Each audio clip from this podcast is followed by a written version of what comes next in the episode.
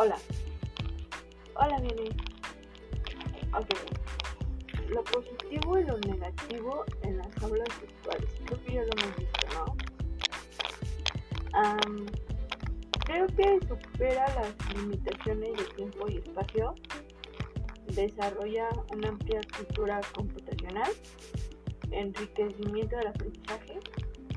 Desarrolla un pensamiento creativo y constructivo se adquiere un criterio más rico y tolerante ante la gran diversidad cultural.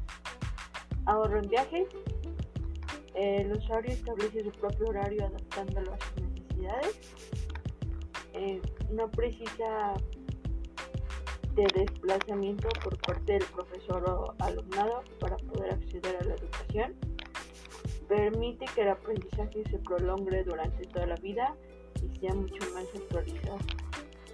Pero también, por ejemplo, en estas dos partes, nosotros como estudiantes de la carrera de lenguas, ahí nos estamos dando cuenta que es cuando, cuando nos volvemos autodidactas.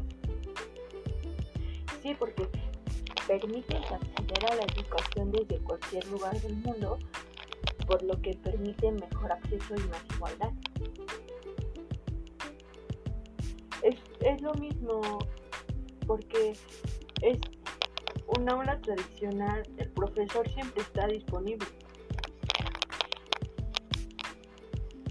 Claro, y aquí es que nosotros como estudiantes podemos seleccionar al profesor que desee, solventando problemas tales como que el alumno se siente incómodo con su profesor y como consecuencia de esto no aprende.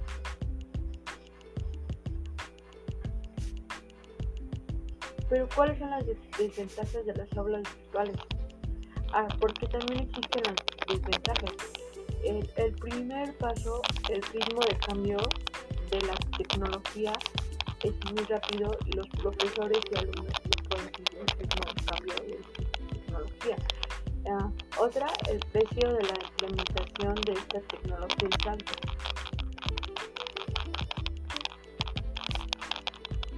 La motivación del alumno puede ser complicada, si en la enseñanza presencial ya es complicado poder estimular actitudes emotivas positivas que mejoran el rendimiento académico. En la enseñanza a distancia el problema adquiere dimensiones mayores. Ah, bueno, aquí les equipo en, ese, en, esa, en, ese, en esa frase es, es muy cierto porque en las clases presenciales, ¿les recuerdas? Cuando la Miss Mariana, ella siempre nos, hacía el, ejercicio de la brazoterapia y en esta ocasión no lo hacemos porque estamos todos en nuestras casas, estamos encerrados y es cuando no, no, no tenemos esa, esa motivación. Y también las desventajas de que se reducen el tipo de relaciones sociales que se establecen en las aulas tradicionales.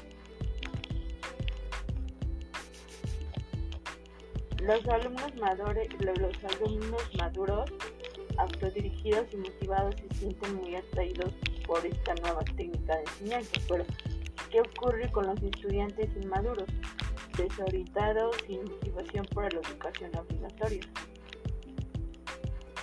Es que eso ya es, eso es responsabilidad de cada quien y, hay que considerar también el aspecto negativo que tiene sobre el aprendizaje de los niños, las navegaciones sin sentido, itinerarios aleatorios y zapping, estériles, problemas, esos que podrían verse solucionados con la adquisición de estrategias guiadas, para la exploración.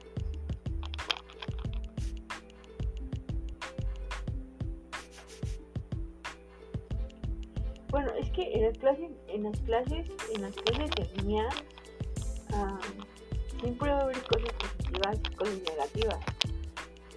Creo que nosotros lo vimos, tuvimos algo negativo, es que nos cambiaban de profesor a cada rato, entonces, ahí sí. Exacto.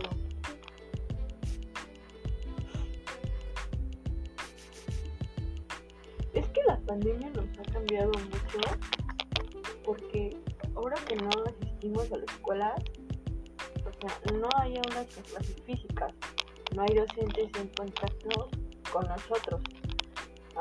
y, y ese es un gran reto que estamos viviendo, la nueva manera de que los profes estén brindándonos su conocimiento.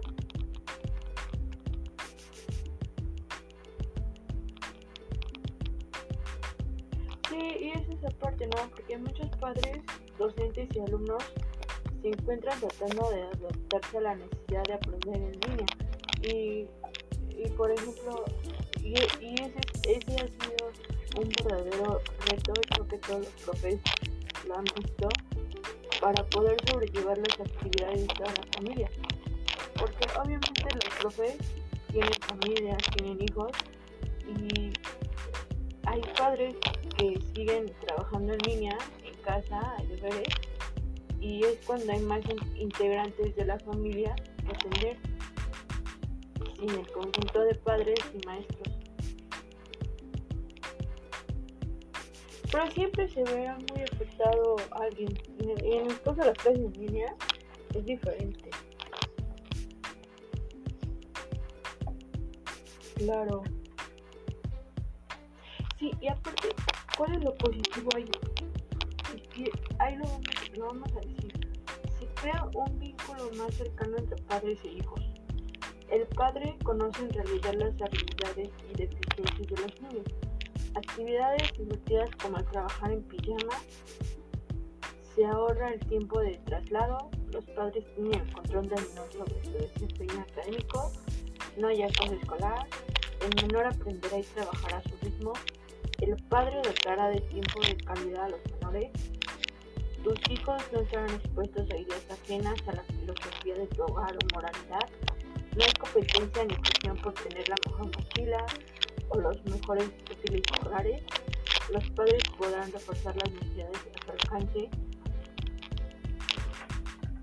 Por el caso de nosotros como universitarios es cuando vemos las cosas positivas y negativas.